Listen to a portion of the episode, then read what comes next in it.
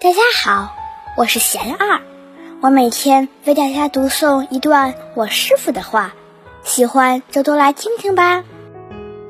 不生怨心，我师傅说，人与人之间的伤害，一方面是内心的烦恼，另一方面是宿世的怨仇，有的能躲，有的躲不了。我们首先要保护好自己。避免身体上的伤害，也是为了不给他人继续造恶业、结新仇的机会。然后要用佛法来思维转心，坐还债下，发愿终止彼此的对立与伤害。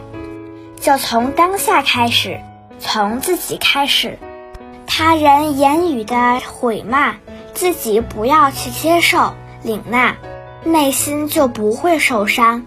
譬如他人恶口，若自己不曾听见，这些恶声又会伤害谁呢？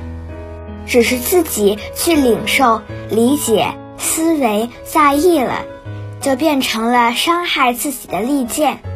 若事情上故意妨碍，也不必嗔怒，如雨时撑伞，寒时添衣，只要去解决事情就行。不生怨心。